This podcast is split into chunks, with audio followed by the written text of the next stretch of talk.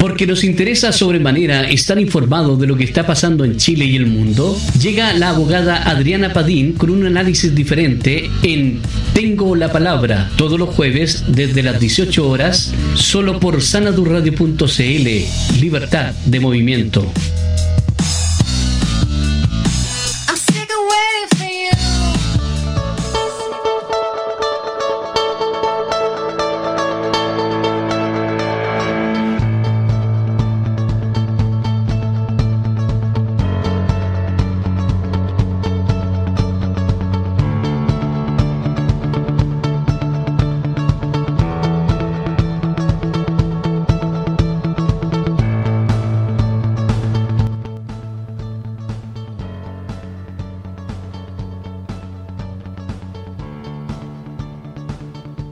Ahora le escucho, eh, yo le escucho bien.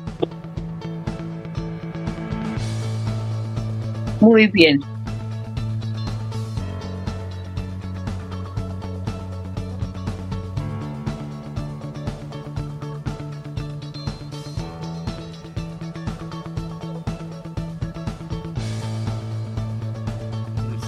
Estamos ahí con el sonido bien.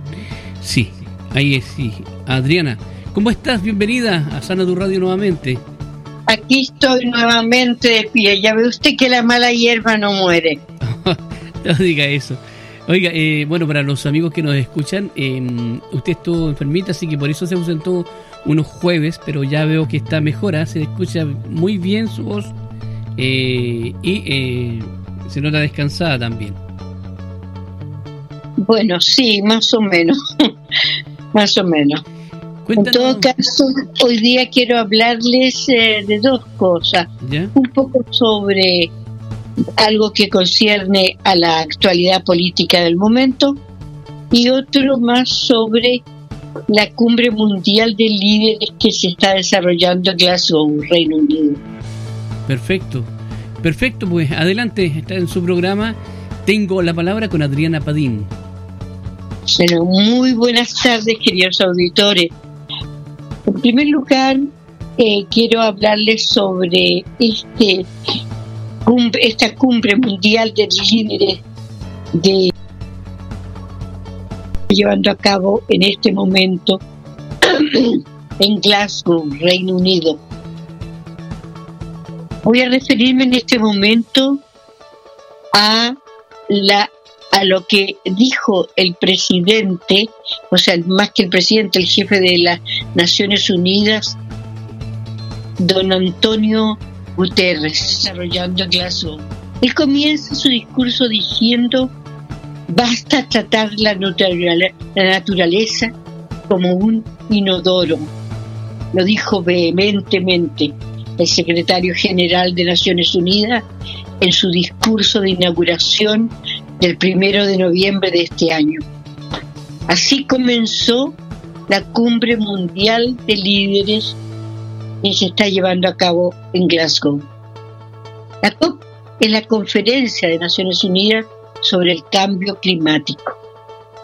El jefe de la ONU, Antonio Guterres, envió un duro mensaje al mundo. Estamos cavando nuestras propias tumbas, dijo refiriéndose a la adición a los combustibles fósiles que amenazan con llevar a la humanidad y al planeta al borde a través del calentamiento global insostenible. En una mañana gris ventosa, cuando decenas de líderes mundiales llegaron a la conferencia climática en Glasgow, la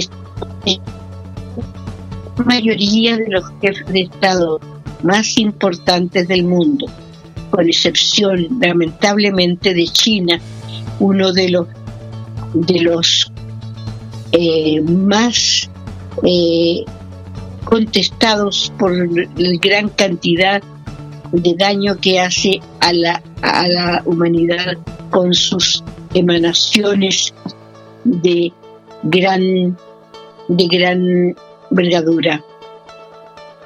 Eh, el escenario, cuando se puso en marcha la COP26, incluía como primer lugar al, al primer ministro Boris, que era el anfitrión, el presidente de los Estados Unidos estaba presente, Joe Biden, el presidente francés Emmanuel Macron, el primer ministro indio Narendra Modi, el presidente, la presidenta de la Comisión Europea Ursula von der Leyen y la canciller alemana Angela Merkel, que estaba en sus últimos actividades internacionales.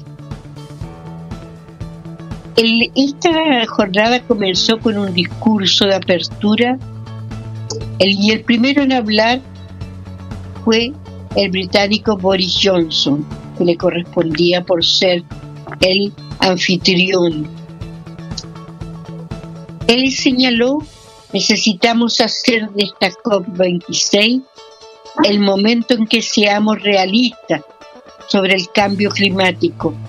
Y podemos ser realistas, dijo, abogando por el fin del carbón y la ecologinización del transporte. La COP26 no será ni puede ser el final de la historia del cambio climático, agregó, enfatizando que el trabajo no terminará, incluso si la conferencia termina con, los compromisos necesarios. Agregando, la COP26 debe ser el activar esta bomba si va a ser difícil, pero sí podemos hacerlo, concluyó.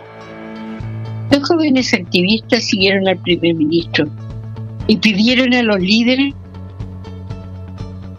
audaz, señalando, todos juntos tienen el poder de ser mejores, y recordar que sus palabras tienen las armas las armas para salvarnos o No necesitan mi dolor ni más lágrimas para acabar con la crisis. No solo somos víctimas de esta crisis, somos agentes resistentes de la esperanza. No nos estamos ahogando, estamos luchando, dijeron. Luego vino el secretario general Antonio Guterres subió al podio con un mensaje de apertura contundente. Los seis años desde el Acuerdo Climático de París han sido los seis años más calurosos registrados. Nuestra adicción a los combustibles fósiles está llevando a la humanidad al borde del abismo. Nos enfrentamos a una salida, a una elección sin salida o lo detenemos o nos detiene a nosotros, agregó, entregando cinco mensajes clave a los líderes mundiales. En primer lugar dijo, es hora de decir basta, ya, basta de brutalizar la biodiversidad, matarnos con carbono, tratar la naturaleza como un inodoro, quemar y perforar y minar nuestro camino más profundo. Estamos cavando nuestras propias tumbas, dijo Guterres, y agregó que nuestro planeta está cambiando ante nuestros ojos desde el derretimiento de los glaciales hasta los implacables fenómenos meteorológicos extremos. Recordó el aumento del nivel del mar es el doble de lo que era hace 30 años. Los océanos están más calientes que nunca y que parte de la selva amazónica ahora emiten más carbono del que pueden absorber. Los recientes anuncios de acción climática podrían dar la impresión de que estamos en camino de cambiar las cosas esto no es más que una ilusión, afirmó, refiriéndose al último informe sobre planes nacionales de reducción de emisiones conocidos como el NDCS, que indica que incluso cumplido plenamente el resultado aún condenaría a nuestro mundo a un aumento calamitoso de 2,7 grados. E incluso si las promesas recientes fueran claras y creíbles, hay serias dudas sobre algunas de ellas, todavía nos encaminamos hacia la catástrofe climática. Entonces, al abrir esta conferencia tan esperada, todavía nos dirigimos hacia el desastre climático que enfatizó. En segundo lugar, el mensaje que transmitió fue mantener vivo el objetivo de 1,5 grados. El jefe de las Naciones Unidas pidió una mayor ambición en la mitigación y acciones concretas inmediatas para reducir las emisiones globales en un, en un 45% para el 2030. Un esfuerzo que, deberían liderar los países desarrollados. Los países del G20 tienen una responsabilidad particular, ya que representan alrededor del 80% de las emisiones, dijo. dejando claro, sin embargo, que las economías emergentes también deben hacer un esfuerzo adicional. Necesitamos la máxima ambición de todos los países, en todos los frentes, para que GACO sea un éxito, añadió. Guterres instó a las naciones a formar coaliciones para crear las condiciones financieras y tecnológicas para acelerar la descarbonización de la economía y la eliminación gradual del carbón. Además, refiriéndose a un tema clave de negociación durante esta COP26, el secretario general dijo que los países deben revisar sus planes y políticas climáticas nacionales, no cada cinco años, sino cada año, si los compromisos se quedan cortos al final de la COP26. Hay un déficit de credibilidad, un exceso de confusión sobre la reducción de emisiones y los, objetos los objetivos netos cero, con diferentes significados y diferencias métricas, dijo al anunciar el establecimiento de un grupo de expertos para proponer estándares claros para medir y analizar los compromisos netos cero de agentes no estatales. En tercer lugar, el mensaje que transmitió el, el, jefe de las Naciones Unidas dice relación con que debemos hacer más para proteger a las comunidades vulnerables. Durante la última década, casi 4 mil millones de personas sufrieron desastres relacionados con el clima y la devastación solo aumentará, dijo el jefe de las Naciones Unidas. Guterres destacó que las medidas de adaptación funcionan y que los sistemas de alerta temprano, así como la agricultura e infraestructura climática inteligente, salvan vidas y trabajo todos los donantes deben destinar la mitad de su financiación climática a la adaptación. Los bancos de desarrollo públicos y multilaterales deben comenzar lo antes posible, dijo. En cuarto lugar, el cuarto mensaje fue, la COP debe ser un momento de solidaridad. El jefe de las Naciones Unidas reiteró su llamado para que un compromiso de financiamiento climático de 100 mil millones en apoyo de los países en desarrollo se convierta en una realidad. Dijo que cumplir con esa promesa hecha en la COP15 en, en Copenhague era fundamental para restablecer la confianza y la credibilidad. Pero más allá de eso, los países en desarrollo necesitan recursos mucho mayores para luchar contra el COVID-19, construir resiliencia y perseguir el desarrollo sostenible.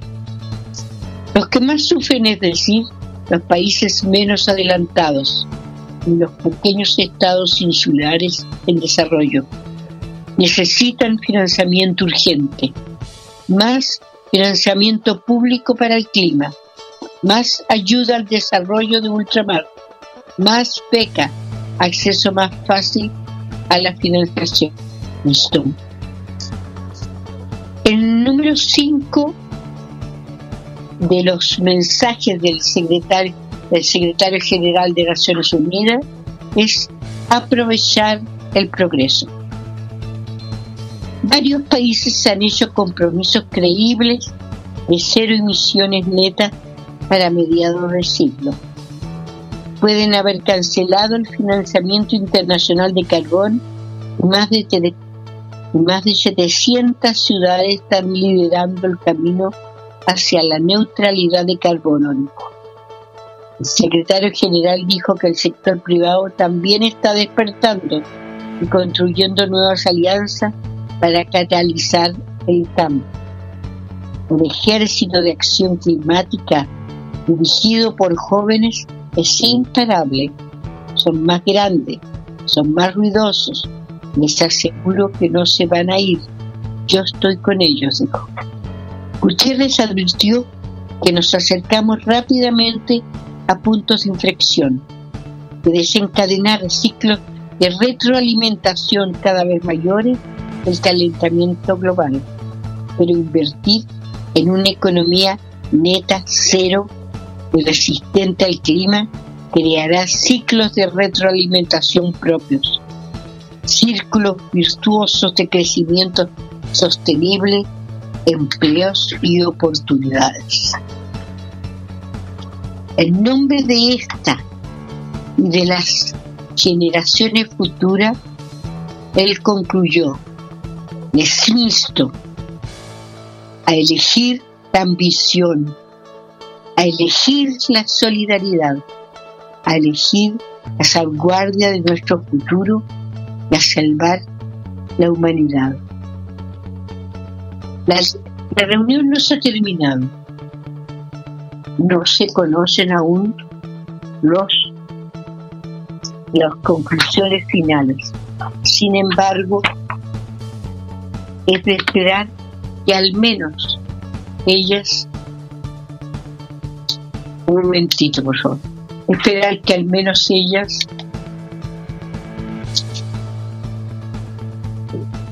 un segundo.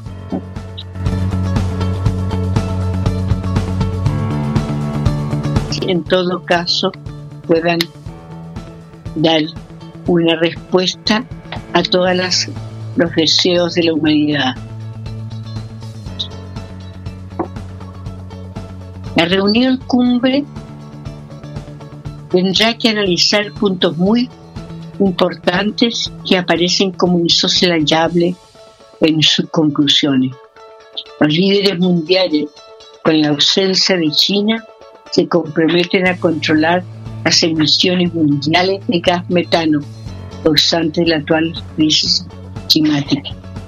Los líderes de los países más desarrollados, causantes de la mayor parte de las emisiones mundiales, deben contribuir con los países más vulnerables de Asia, África y América Latina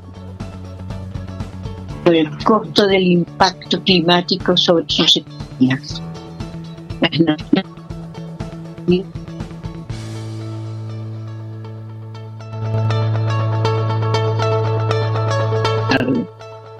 Todo lo anterior permitiría mantener el aumento de la temperatura en nuestro planeta en los 1,5 grados Celsius, no vivible, y menos de los 2,5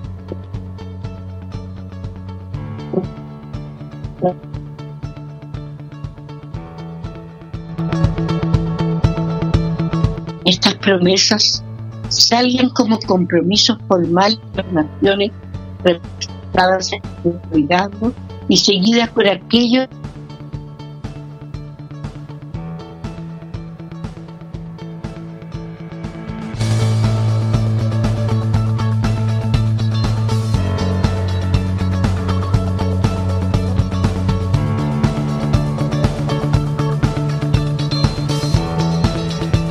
sobre el cambio climático.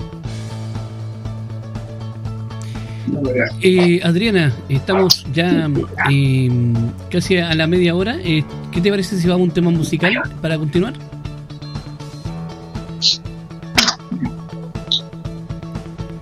¿Aló? Sí, estoy escuchándote, estoy escuchándote. Eh, te comento que mm, eh, si ya estamos en la media hora, así que podemos ir a un tema musical como para eh, separar el, el espacio, ¿no? Exacto. Ya, vamos con Mia Brown y Annalise. Por suerte ya viví.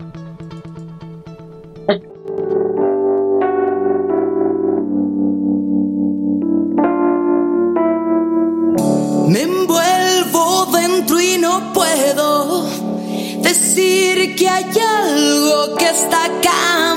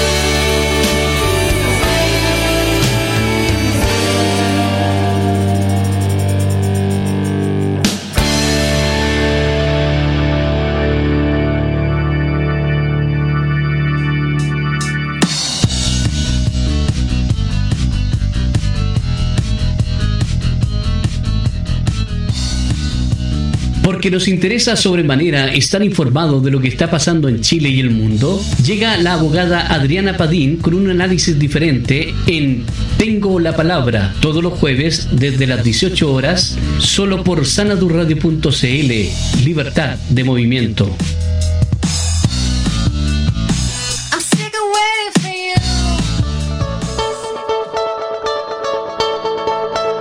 En sanadurradio.cl estamos junto a nuestra amiga abogada Adriana Padín, quien cada jueves nos acompaña con estos eh, comentarios, con estos estudios que nos entrega prácticamente, ¿eh? con estos análisis políticos eh, contemporáneos, sociales, etcétera, y quien hoy nos estuvo hablando acerca de esta cumbre que hay ahí en, en Escocia, ¿no? Adriana. Sí, Glasgow, Escocia. Glasgow, Sí, exactamente. Eh, ¿Qué te parece a ti lo que ha ocurrido en, en- en- en esta cumbre? ¿Encuentras que, que estamos en un buen camino o, o- o todavía no hay conciencia de los No, jefes de yo creo que en este momento hay miedo, hay susto. Ya, Hay susto porque realmente la situación es muy grave. O sea, ya, y además que todos ya lo han vivido, ya no solo los países pobres, sino que los ricos, los países ricos han vivido los, los embates del trastorno eh, climático que se ha producido. claro. ¿ah?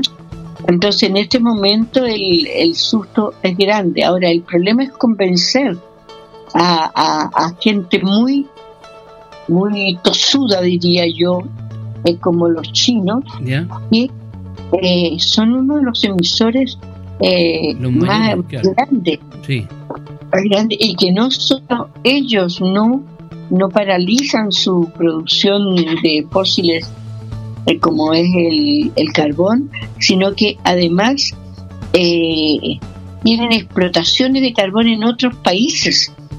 ya, correcto. Entonces es como que es como que ellos no se sintieran fuera del contexto mundial. Como claro, como que ellos están, eh, no se inmutan por nada. no se inmutan por nada y resulta de que eh, porque ya Estados Unidos estaba en esa misma posición antes cuando estaba Trump Sí, ahora el nuevo presidente sí que se puso las pilas y está en, en esta en esta misma parada ¿ah? está tratando de, de hacer lo necesario eh, para, para cortar con las emisiones mundiales pero este problema es de todos los países sí. todos los países que tienen que rápidamente empezar a accionar si no tenemos tanto tiempo. Exactamente. Yo lo, yo que lo que le digo, yo le digo, hoy día justamente hablando con una niñita de 12 años, yo le decía, oye, mijita, ustedes tienen que tomar conciencia de esto, porque son ustedes los que van a ser víctimas de esto. Yo a lo mejor no alcanzo a ver lo más grave de, de la catástrofe, por mi edad, pero, pero, esto les afecta a ustedes directamente y a sus y a sus a las generaciones que ustedes desarrollen entonces hay que todos tenemos que tomar conciencia todos tenemos que ahorrar el, el agua todos tenemos que tratar de no botar eh, elemen- elementos que solamente contaminan ¿ah? es decir empezar a, a realmente crear una conciencia mundial muy seria en todos los países. Y los más ricos son los que más, con el 80% de las emisiones en el mundo. sí, El caso de Brasil, por ejemplo, Bolsonaro, que ha eh, suprimido lo que era el pulmón del mundo, que era el Amazonas, en gran sí. parte.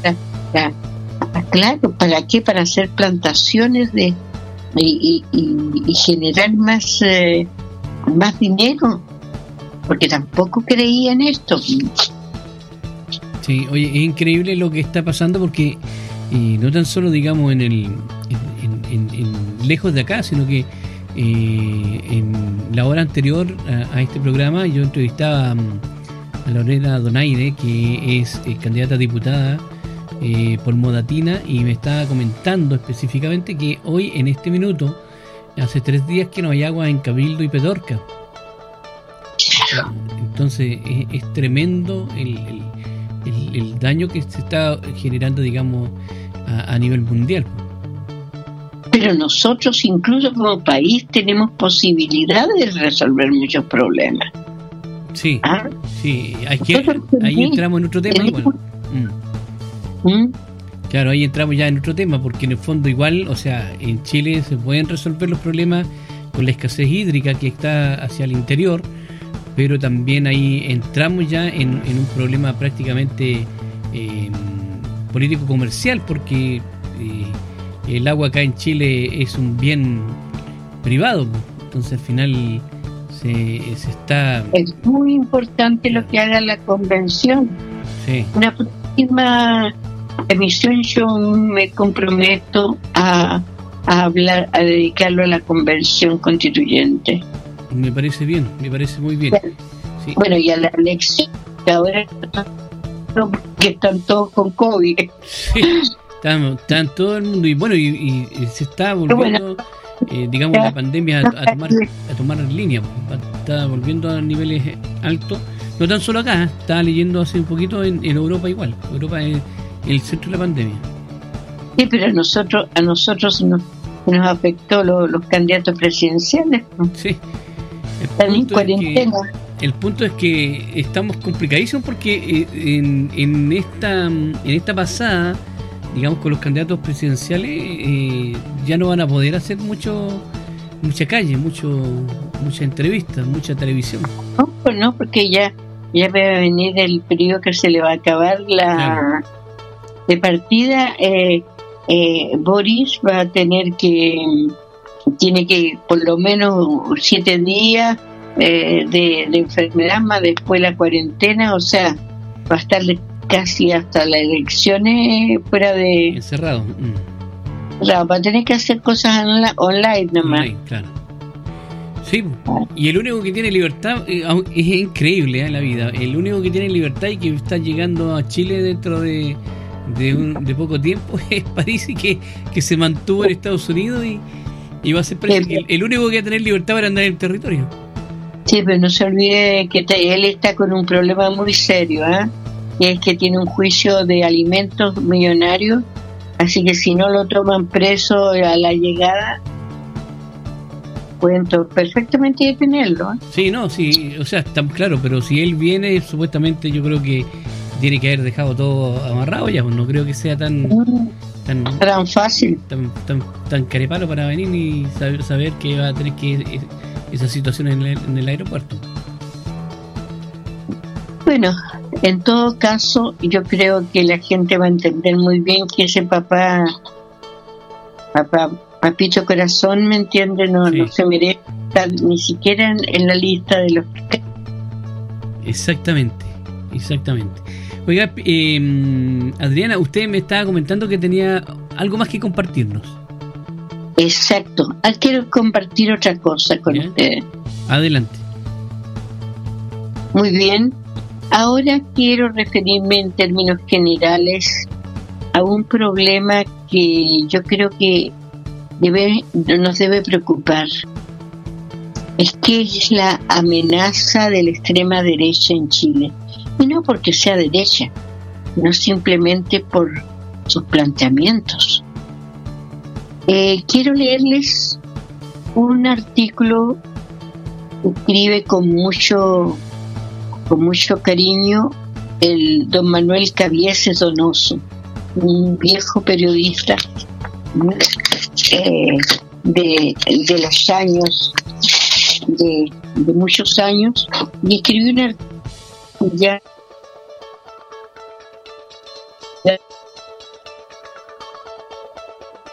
Atención con el lobo del fascismo. Él dice así, cortemos el chacoteo electoral y enfrentan- enfrentamos, enfrentemos de una vez, una buena vez, la amenaza de la extrema derecha que se cierne sobre Chile. Asistimos a una escalada del fascismo en versión 2021, que en nombre del orden intenta apoderarse del gobierno y frustrar la misión que la historia asigna a la Convención Constitucional. Los sectores democráticos, sin embargo, están bastante callados, pajareando, como se dice, sumidos en disputas insignificantes, reservan odiosidades y rencores. Con las organizaciones de trabajadores, pobladores y estudiantes, que serán las primeras víctimas de un régimen fascistoide. Unos y otros brillan por su ausencia en momentos decisivos para levantar un muro que impide el ascenso del Partido Republicano y su candidato presidencial, José Antonio Caz. La maniobra fascista necesita sembrar el miedo y lo está consiguiendo. El desorden y la violencia, la corrupción y la delincuencia, el reinado de la droga harán que las capas medias pidan a gritos una mano dura que imponga la paz de los cementerios. La última razón del capitalismo se apoya en esas condiciones de pánico, creadas por la injusticia del sistema económico-social vigente. Capta empatía mediante demagogia, anticomunismo y campañas del terror. Se vale de la anarquía y la delincuencia como fermentos reactivos de acumulación de fuerza. Sus cantos de sirena atraen no solo a los sectores más conservadores y chauvinistas de la sociedad, civiles, militares y religiosos. También manipula las capas más castigadas por el sistema y se valen del lumpen como rabiosa fuerza de choque para sembrar el pánico. El fascismo histórico llega al poder mediante instrumentos democráticos, no lo olvidemos. Así lo hicieron, así lo hicieron el creador de la doctrina, el italiano Benito Mussolini, que salió por elecciones, y su discípulo alemán Adolfo Hitler, con su Partido Nacional Socialista de Trabajadores, también por elección. Una vez en el gobierno y parlamento, el fascismo persigue los patrióticos y revolucionarios, se ordina o prohíbe los sindicatos, suprime la libertad de expresión y emplea suma violencia política y racial para aplastar a los opositores. Esa es la experiencia histórica. El pasado, el fascismo y el nazismo Segunda Guerra Mundial y crearon campos de prisioneros para matar de hambre o en las cámaras de gas a, a sus opositores comunistas, socialistas, judíos, setanas, homosexuales, etcétera, etcétera. Chile no estuvo ajeno al fascismo de esa época. En 1932 surgió el Movimiento Nacional Socialista, acaudillado por el abogado y parlamentario Jorge González Conmaré. El 5 de septiembre de 1938, el MNS intentó un golpe de Estado. Alrededor de 100 jóvenes armados ocuparon la casa central de la Universidad de Chile, el edificio del Seguro Obrero, frente a la moneda que hoy ocupa el Ministerio de Justicia y Derechos Humanos. Los 60 sobrevivientes del push fueron ejecutados a balazos y bayonetazos por orden del presidente Arturo Alzano. En los años 50, el fascismo chileno se reagrupó en torno a la revista Extranjero. Su líder fue Jorge Prate Chauri, nieto del héroe naval y militante del MNS. Crió el Partido Acción Nacional, que tuvo cierta influencia en el gobierno de Carlos Ibáñez. Prat ocupó la cartera de Hacienda e intentó una candidatura presidencial que fracasó.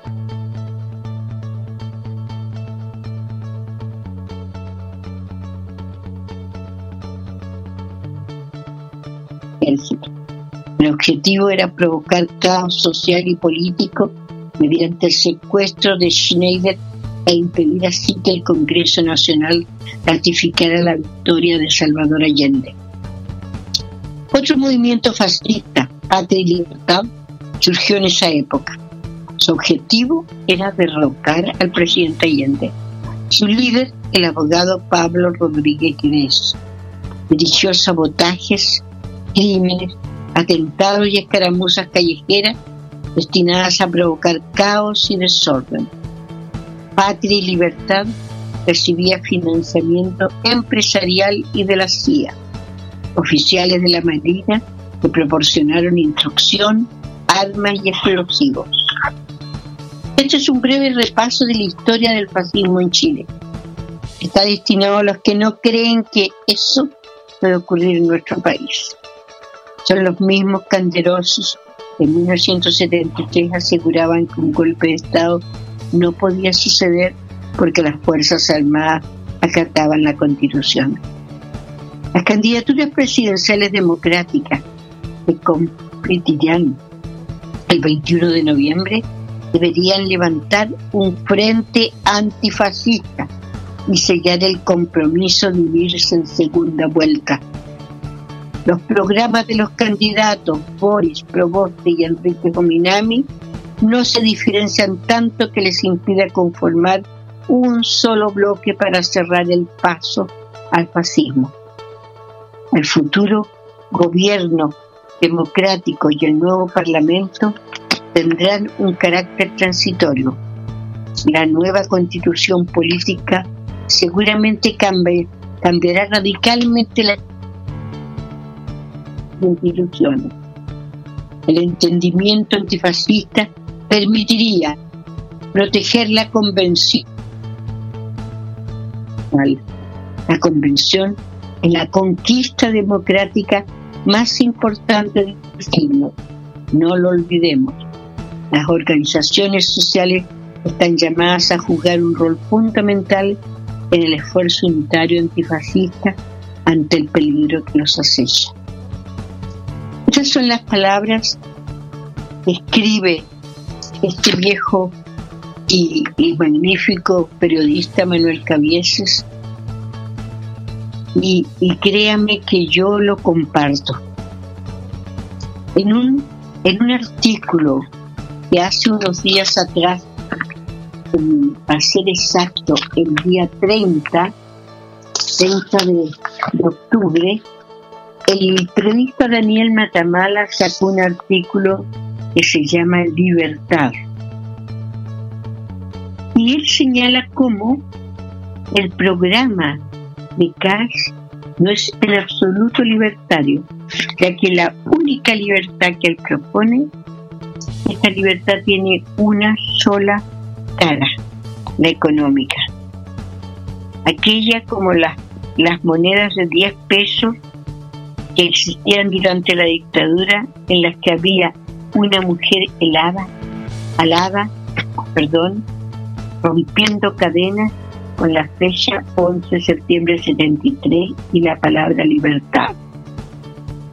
Sin embargo, el régimen que las acuñaba era el mismo que negaba las libertades personales más básicas a los chilenos. Ellos, la libertad solo es económica para los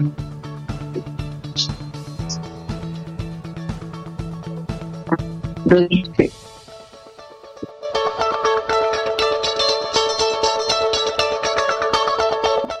solo se garantiza a través de un gobierno autoritario, decía el líder, por ejemplo, de los Chicago Boys, Sergio de Castro, uno de los profetas del neoliberalismo en Chile. Incluso Friedman, Friedman, Frederick Hacker, visitó Chile en 1981 y bendijo a Pinochet. Es posible que un dictador gobierne de manera liberal. Pero ¿qué libertad es la que ellos promueven? Económica, claro. Porque durante la dictadura de Pinochet, los, las, las personas eran libres para elegir una AFP e incluso su ley permitía a los chilenos quedarse en el antiguo sistema.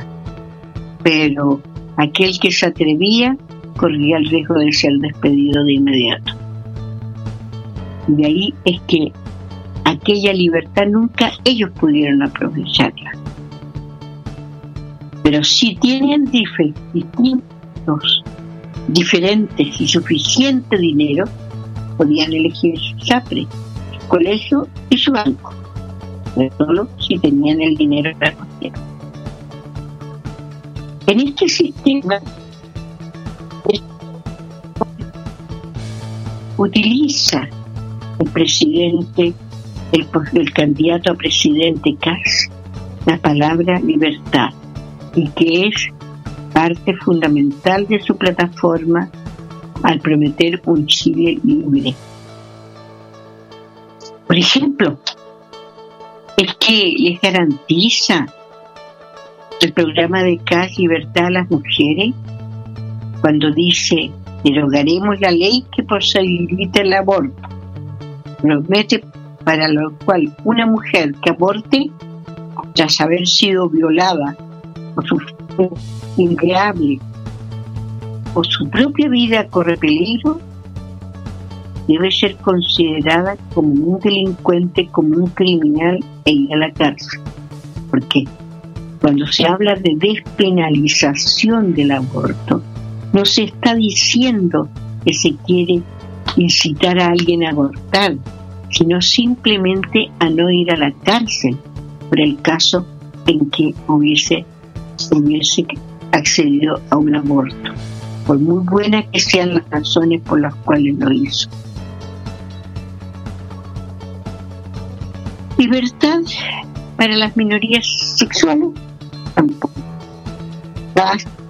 Uno de los estados que votaron contra el acuerdo de civil. Libertad para la familia tampoco. Las es forma única de familia. Como la del Estado, la familia está constituida por una madre, un padre y los hijos. En su programa ofrece incentivos y subsidios, pero solo para las pa- parejas casadas. En cuanto a la libertad de pensamiento y expresión, tampoco. El programa de CAS pone eliminar el lenguaje de género, cerrar la Facultad Latinoamericana de Ciencias Sociales Frasco por hacer, según él, activismo político. Libertad para los refugiados tampoco. Él habla de catástrofe humanitaria, pero ya eh, señala que quiere hacer una zanja en toda la, imitando a Trump, que hizo un muro, él haría una zanja a lo largo de toda la frontera para que para que no puedan pasar o que mueran en la zanja los eh, extranjeros que quieran buscar refugio en Chile. Ahora, en cuanto a los expulsados, evitando los recursos, hay que expulsar a quienes logren entrar en Chile y evitar los recursos judiciales y administrativos que obstaculizan el proceso. Es decir, ¿entiende? Ninguna garantía. Dice que hay que identificar las organizaciones no gubernamentales y entidades de la sociedad civil que presten ayuda o orientación a los inmigrantes ilegales. En esto yo quiero decir algo bien claro. Cuando hablan de inmigrantes ilegales, lo hacen en contraposición a un inmigrante legal, es decir, aquel que se acerca a una embajada que, que presenta un permiso de trabajo, todos los papeles habidos por haber que le exigen y además espera varios meses antes que le den una visa y con esa visa entrar a Chile. Sí, eso sucede, pero eso no sucede cuando se trata de personas que lo hacen por hambre, cuando o cuando están huyendo por el peligro. Aquellos que tuvimos que dejar el país por, por la persecución y salvar nuestra vida de la persecución de Pinochet, no tuvimos tiempo ni siquiera de sacar un título. No tuvimos tiempo ni siquiera Y digo, yo caminé, entré a la embajada de Bélgica sin saber que era por lo demás la embajada de Bélgica. Caminando la cuadra más larga de mi vida. Pensando que en cualquier momento me podían disparar por la espalda para poder entrar. ¿Y con qué? Con lo opuesto. Nada más. Entonces, entrar a pedirle a una persona que, quiera dejar Venezuela por salvar su vida o porque su vida está peligrando sus hijos que mueran de hambre y pedirle que hagan toda esa tramitación de ser legales es simplemente cruel y burlarse de ellos. Cuando se, cuando se tiene hambre, cuando se persigue y se está protegiendo la vida, no se elige. Una vez alguien me preguntó por qué había elegido Bélgica y yo le dije la palabra libertad se me murió un 11 de septiembre de 1973. Entonces, pero además de esto, el señor Kass pretende cerrar el Instituto Nacional de Derechos Humanos, salirse del Consejo de Derechos Humanos de las Naciones Unidas y, por supuesto, derogar la ley de políticos. De todas maneras, los exonerados políticos muy pocos los derechos que tienen. Sin embargo, él ofrece indulto inmediato a los criminales de Punta Pedro. Y eso lo decía ya en el 2017 y dice lo mantengo hoy día. Asegura que ellos son presos una ficción jurídica y propone una ley de punto final de cerrar el tema y de mirar hacia adelante. Y cerrar la gloria de ser, ser amigo de Miguel Krasnov, uno de los criminales condenados a 800 años de prisión.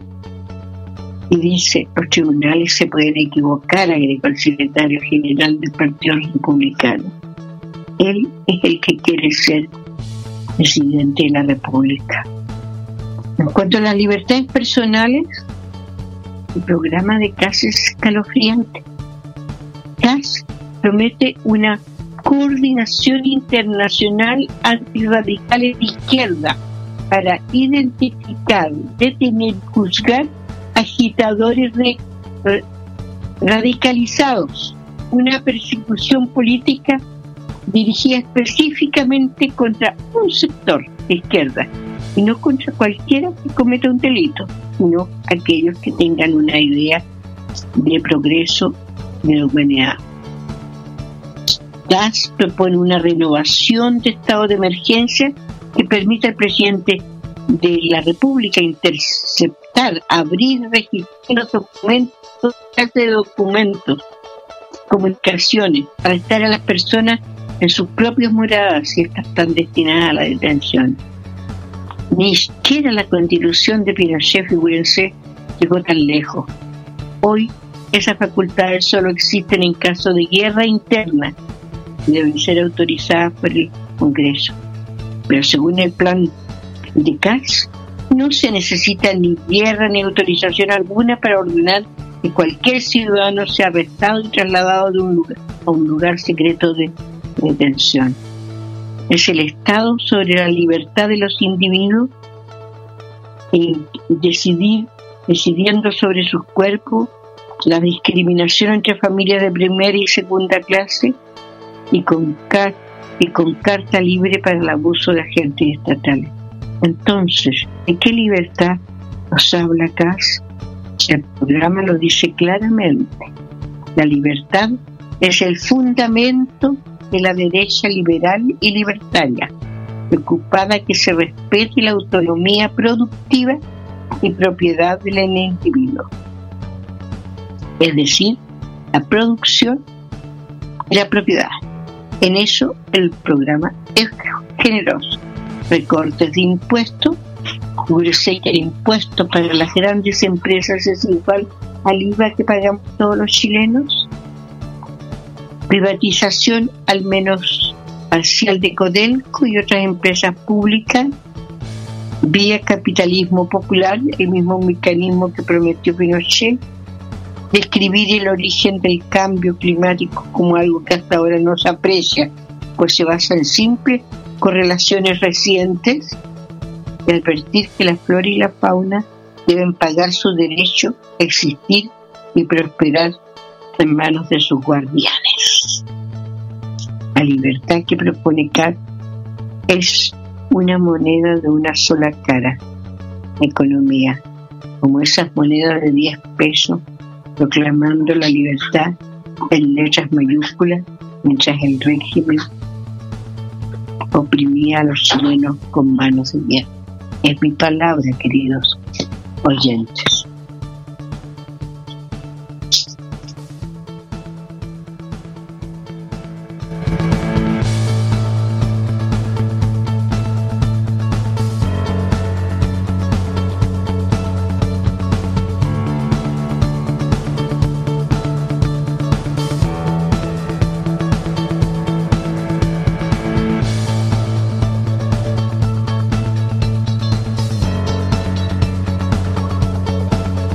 Estamos en sanadurradio.cl junto a la abogada eh, Adriana Patín, quien nos acompaña cada día jueves desde las 6 de la tarde, una hora, una hora junto a nosotros compartiendo algunos temas de actualidad, política y, eh, y nos compartía ahora un poco acerca del programa de José Antonio Cas. Eh, tremendo lo que nos compartiste. Eh, ¿Quién es el autor de esto eh, que, que nos dijiste en un principio? Sí, el, ese artículo sobre, en primer lugar aquí dos, uno sobre el fascismo que yo hice que se llama, eh, hecho por Manuel Cabieses, ¿Ya? Y el otro es un artículo sobre la libertad que escribió el periodista Daniel Matamala en la tercera, en el Sí. día 30 de... Sí, que, que creó revuelo ese, ese artículo. Pero es el programa, Sí. No, sí, no, por eso te digo, o sea, fue uno de los pocos que lo, lo, lo, lo, lo, lo mostró tal como es, ¿no? claro. Así que, bueno, Adriana, nosotros contentos de que estés acá en sanaturradio.cl nuevamente, que tu salud te esté mejorándose cada día.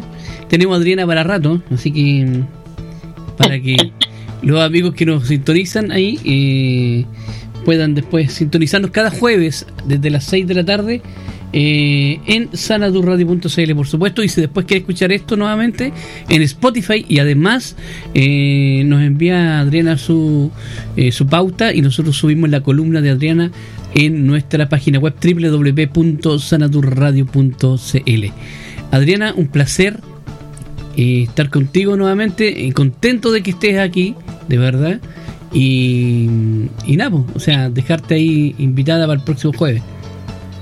Muchas gracias y a todos los auditores, con mucho gusto estoy para satisfacer las eh, observaciones o preguntas que quieran hacerme al respecto. Correcto, para eso lo pueden hacer en nuestro WhatsApp o a través de nuestras redes sociales. Ahí y ponen programa Tengo la palabra.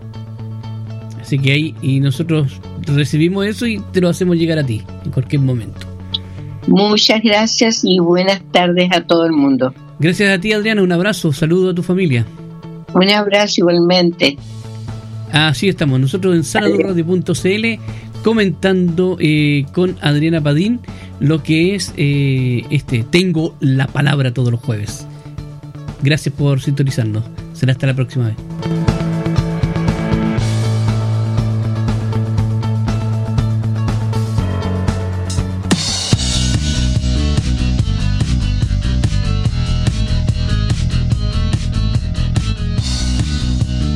Porque nos interesa sobremanera estar informados de lo que está pasando en Chile y el mundo, llega la abogada Adriana Padín con un análisis diferente en Tengo la Palabra, todos los jueves desde las 18 horas, solo por sanadurradio.cl. Libertad de movimiento.